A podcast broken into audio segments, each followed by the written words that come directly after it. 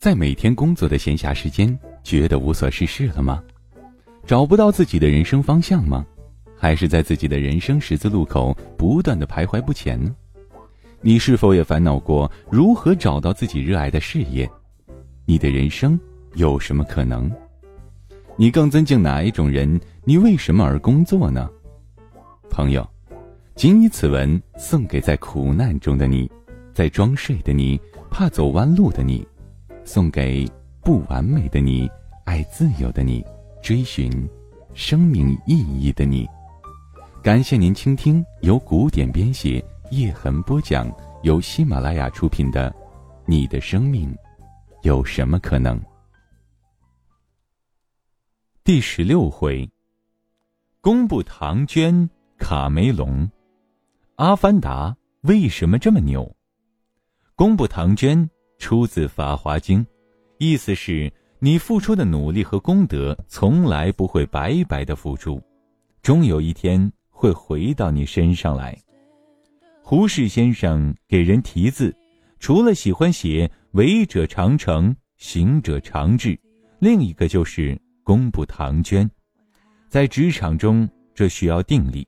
当我们把自己的时间和精力捐给职业的时候，我们总是希望获得迅速的回报。越年轻，越浮躁。这个忍耐期越短，在这个昨天播种，今天就要挖开来看是否发芽的社会，要相信公布唐娟，真的需要很好的案例。《阿凡达》导演卡梅隆的故事就是个好例子。我想试试看倒叙，一方面挑战自己的写作功力，另一方面，我想只有倒叙才能说明白这个传奇导演独特的工作原理。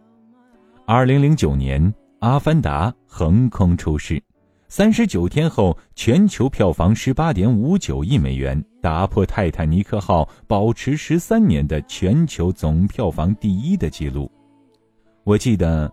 那年的春节前后，北京一票难求，放小众电影的电影博物馆第一次排起长队，只因为这里的 IMAX 屏可以看 3D 的《阿凡达》。《阿凡达》在全球的成功绝非偶然，卡梅隆自上一部电影后沉寂八年，一直在为他做准备。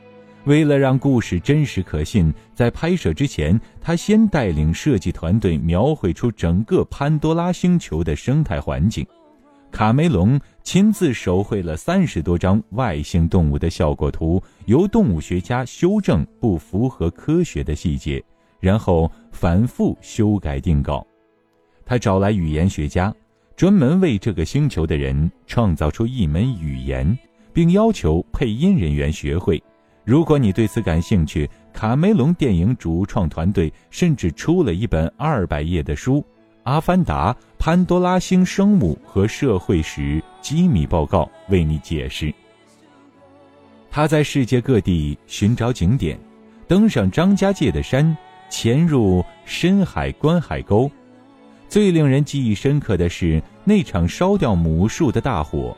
为了抓住这个画面，这老疯子放火点了自己住在加州的别墅，搬个凳子坐在后院，看火焰慢慢燃尽自己心爱的房子、生活用品和收藏品，并用摄像机记录下来当时的景象和心情。这些记录变成了我们在影片中看到的火焰余烬漫天飘舞的画面。即使是这种近八年疯狂的努力，也依然无法解释为什么卡梅隆这么牛。他怎么能够拿到像管理那么多的投资？他怎么可能做出那么好的 3D 特效？他脑子里怎么可能有对整个外星世界的细微想法？这些到底是从哪里来的？答案的线索可能在他的上部电影《泰坦尼克号》里。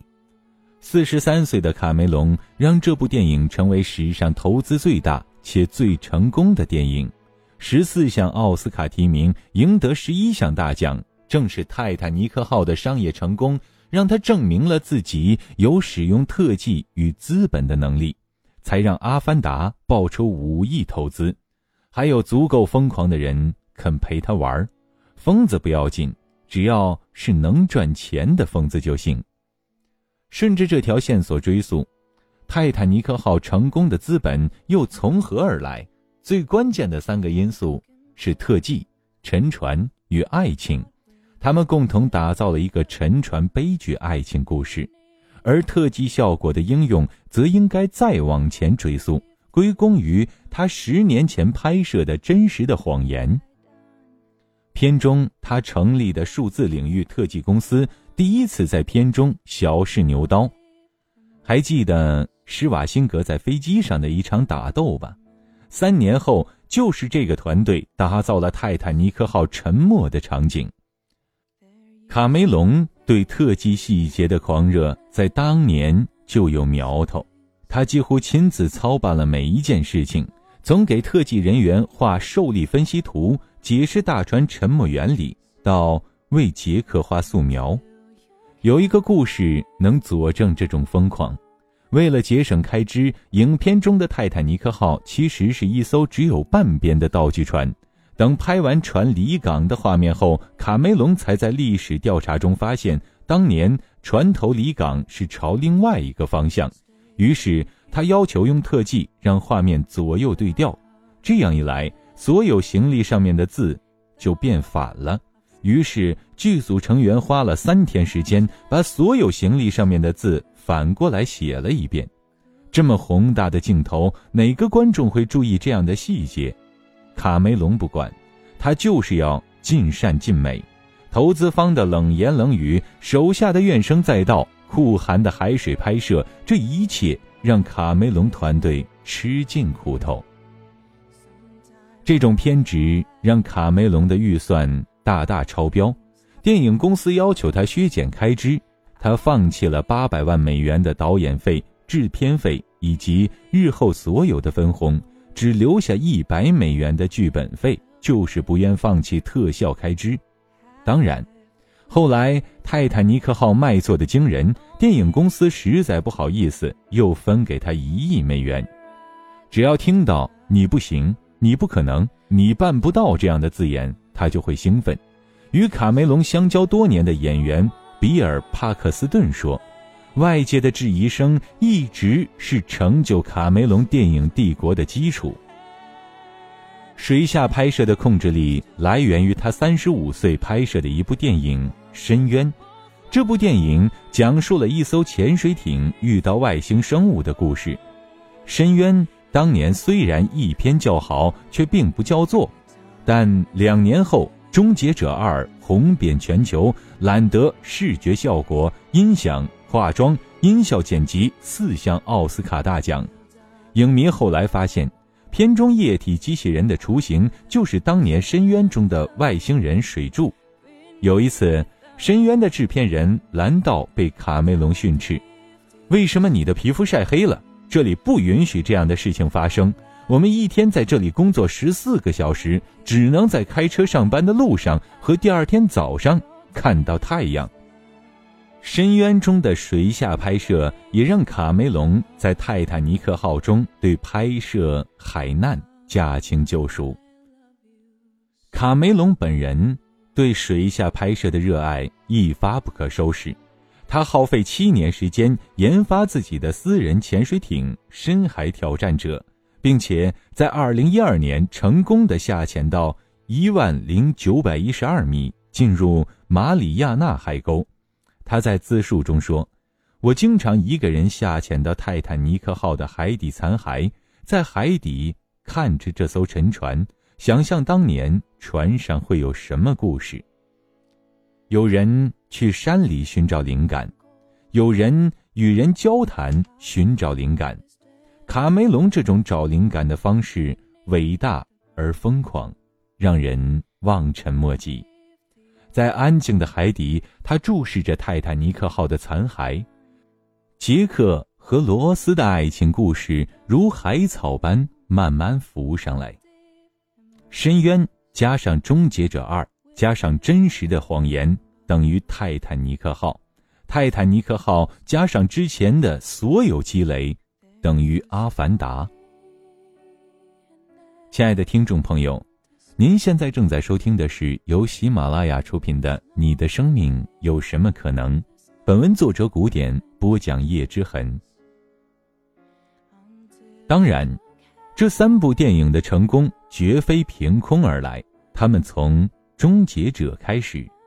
卡梅隆导演的第一部电影是你肯定记不起来的烂片《食人鱼二：繁殖》，全程在意大利拍摄。卡梅隆与一口意大利语的工作人员相处的并不愉快。拍摄完毕，制片方因轻视这个导演，不让他参与影片的最终剪辑。卡梅隆当年二十七岁，人不轻狂枉少年。他一气之下，用一张信用卡撬开了工作室的门，也不知道用什么方式学会了使用意大利语的剪辑机，用几个星期的时间，在晚上偷偷剪完了全部影片。在意大利期间，身在异乡，语言不通，又备受歧视，卡梅隆有一段时间发高烧，躲在剧组安排的小旅馆里起不了床。有天，他做了一个清晰的噩梦。有一个来自未来的杀手追杀他，他以此作为灵感写下了剧本《终结者》。回国后，这个才华横溢的剧本引起好莱坞的注意，但是他的神马《食人鱼二：繁殖》实在没有为他赢得什么好名声。制片人高尔·安尼赫特一开始不准备让他执导。一直到卡梅隆提出用一美元卖出剧本，但条件只有一个，让他以自己的方式导演这部影片，高尔答应了他的要求。卡梅隆得到的投资只有六百四十万美元，没法找一线演员，于是他开车去找当年还未成名的施瓦辛格。一九八四年，施瓦辛格三十六岁。还是个顶着健美冠军头衔的非著名龙套，卡梅隆希望他主演这部电影。在一番讨价还价之后，两个落魄的家伙在一家破饭店里达成了共识：施瓦辛格主演里面的未来战士。为了庆祝这次伟大的合作，卡梅隆忽悠施瓦辛格为这顿饭支付了饭钱。终结者的成功拯救了两位难友。票房七千八百万美元，十大经典科幻电影之一。从此，卡梅隆一炮而红，而施瓦辛格的身价上了千万级别。卡梅隆也摸索出自己的导演风格，不用著名演员，把所有钱都花在特效上。《泰坦尼克号》中的两位主演莱昂纳多·迪卡普里奥和凯特·温斯莱特虽年少成名。但也不是商业巨星，而《阿凡达》里的澳大利亚人萨姆·沃辛顿更是陌生脸孔，一般人闻所未闻。你看出来了吗？《食人鱼二：繁殖》带来了《终结者》，《终结者》则成了后面电影的台阶。再往前呢，他父亲是电气工程师，母亲是艺术家，卡梅隆的生涯几乎是。父母亲的结合体。十二岁写科幻小说，被认为是深渊的原型。十四岁看到电影《二零零一太空漫游》而迷上科幻电影，开始尝试拍短片。十七岁上大学读物理系，然后辍学。二十三岁看到电影《星球大战》，决定从事电影制作。二十六岁。为《星球大战》《杀出银河系》等影片制作模型与特技。二十七岁导演《食人鱼二：繁殖》。我想看到这里，你也许会明白什么叫做公布唐娟了。我不相信卡梅隆能有一个神一般的职业规划，从小就有一个想拍《阿凡达》的梦想，冲着做了个有灵感的噩梦去意大利。然后在终结者积攒特技经验，用深渊积累水下经验，在泰坦尼克号学会捞钱，最后从阿凡达里大赚一笔，实现梦想。我更加相信卡梅隆秉承这样的工作原理：什么都不想，全力把眼前的事情做好，做到更好，做到极致的好，然后总有一天会有回报，或者回报也不重要。当你全心投入，这过程就值回票价，回报只是个惊喜。越是在遥远的未来，你越会发现当年所有的功夫都没有白费。不知道什么时候，以前的经历就派上了用场。这就是功不唐捐。在真实的生活中，很多人即使有卡梅隆的天赋与机会，也会对自己说：“现在这么努力有什么用？等到有一天我有机会，等待一个确定的机会才开始投入的人，机会永远等不及你。”卡梅隆的工作方式就是把当下当道场，在任何时候做到极致。看似最笨，往往却是最聪明的。洋葱、萝卜和西红柿不相信世界上有南瓜这种东西，他们认为那是一种空想。南瓜不说话，只是默默的成长。舒比格，当世界年纪还小的时候。新喜剧之王黄渤，黄渤第一次击中我是从上车走吧开始。那天下午，我在女友租的房子里看这部电影，他在上班，我则在封闭式的出国备考中。每当我恶心自己一分钱不赚，还整天学习不专心时，我就开始给自己做宏伟的人生规划：考学、出国。去最好的大学读建筑学，三年后海归，结婚，努力工作，成为中国建筑大师。人的确需要梦想，但是如果这个梦想没有让你想起来就起鸡皮疙瘩、汗毛倒竖，那梦想基本上只是个你编出来让自己安心的无所事事的华丽剧本。那时的我也在时常问自己。出国是一个梦想，还是一个逃避？正当我百无聊赖的换台时，黄渤出现了。如果不是后来的大红大紫，我一直以为他就是个本色出演的群众演员。杀青以后，他会重新回去开小巴。当最后和自己赛跑的人歌声响起，我心里的什么东西被触动了。两个月后，我离开深圳，来到北京。也住在一个类似的院子里，成为一个北漂。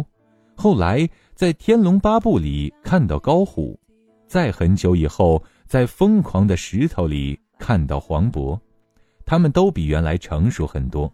但我记得最清楚的还是那个票贩子黄渤。等到再一次认真看他时，他都已经成为中国喜剧之王了。他的拥趸认为他是喜剧第一人，叫他二十五亿先生。影评人士认为他的表演热烈张扬，形体有趣，与上任葛优风格迥异。而这个时候阴差阳错，我也从迷茫的青年变成职业规划师，对于黄渤的职业生涯发展也有了仔细研究的想法。下面是我做的功课。黄渤。一九七四年出生于青岛，父母是公务员，先天长着一副坏学生的样子加脑子，学习差，受歧视，唱歌成为他唯一的自尊来源。初中开始参加歌唱大赛，高中在餐厅做起了伴唱歌手，每天下班后偷偷溜回家，怕吵醒爸妈。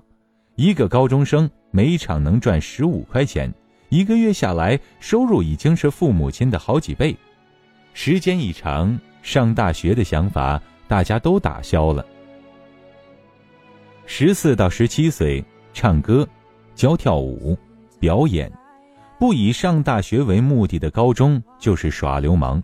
黄渤的高中基本算耍流氓，他的全部心思都投入了音乐和舞蹈上。小时候那种痴迷，一首歌练一天。电视上放的迈克尔·杰克逊小虎队的舞蹈，他录下来一个个的学。青岛建立美学校的校长看到他的演出，邀请他去教课。这段舞蹈教学生涯持续了七年，但歌手才是黄渤的梦想方向。他还一直认为自己挺帅、挺柔美的，是没被发掘的蔡国庆。当时的歌手有两种，一种是做驻场歌手，在一个场地唱好几首歌；另一种叫嘉宾，需要不断串场，在场地不仅需要唱歌，还需要负责一个时间段的现场气氛。一场十五到四十分钟，要求气氛特别好，简单鼓掌不行，必须唱到沸腾。观众简单的鼓掌，这歌手就要走人了，必须全场欢呼，嗷嗷乱叫。嘉宾的收入是歌手的四五倍，但是难度也高很多，需要应付各种突发现状，插科打诨，甚至酗酒闹事。黄渤当然选择做嘉宾。期间，他还组织了一支蓝色风沙乐队，一边旅游一边演出。他未来在演艺圈出名的主持与应变能力、表演能力、舞蹈和歌唱水平，都在这个时候锻炼出来。二零一二年四十九届金马奖，黄渤顶着质疑去台湾做了次主持人，拿出当年舞厅那套完胜。十七到十九岁。一九九零年之后，广东的太平洋影音公司捧红了毛宁、杨钰莹，黄渤也从青岛南下寻找机会，未果。二十到二十一岁。一九九四年，广州歌厅由盛转衰，北京逐渐成为流行音乐重镇，黄渤继续北上。此时他已经是唱歌、编舞、主持样样精通的老油条了。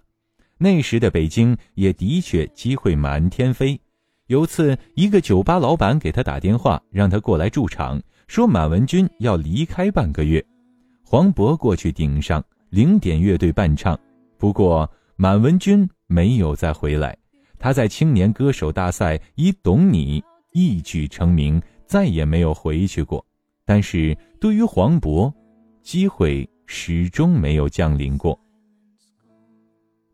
二十二岁，一九九六年，黄渤觉得这样飘下去没有前途，身边的兄弟一个个离去，自己也渐生退役。他偶然遇到一个做韩国工厂的中方代理的机会，回青岛开制鞋机械厂去了。订单、技术都是韩国人的，我只出厂房、工人，再雇一懂管理的，跟政府、企业、税务、工商、原材料供应商打交道。每天夹着包出去，在酒桌上点头哈腰，这是某某老板做机械的。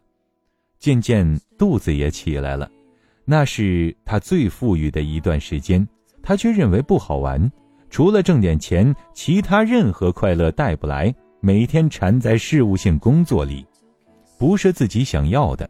一年之后，他不做了。亲爱的听众朋友。感谢您收听由喜马拉雅出品的《你的生命有什么可能》。本文作者古典播讲叶之痕，由喜马拉雅出品。今天的节目就播讲到这里。想要收听更多精彩内容，欢迎下载喜马拉雅手机客户端。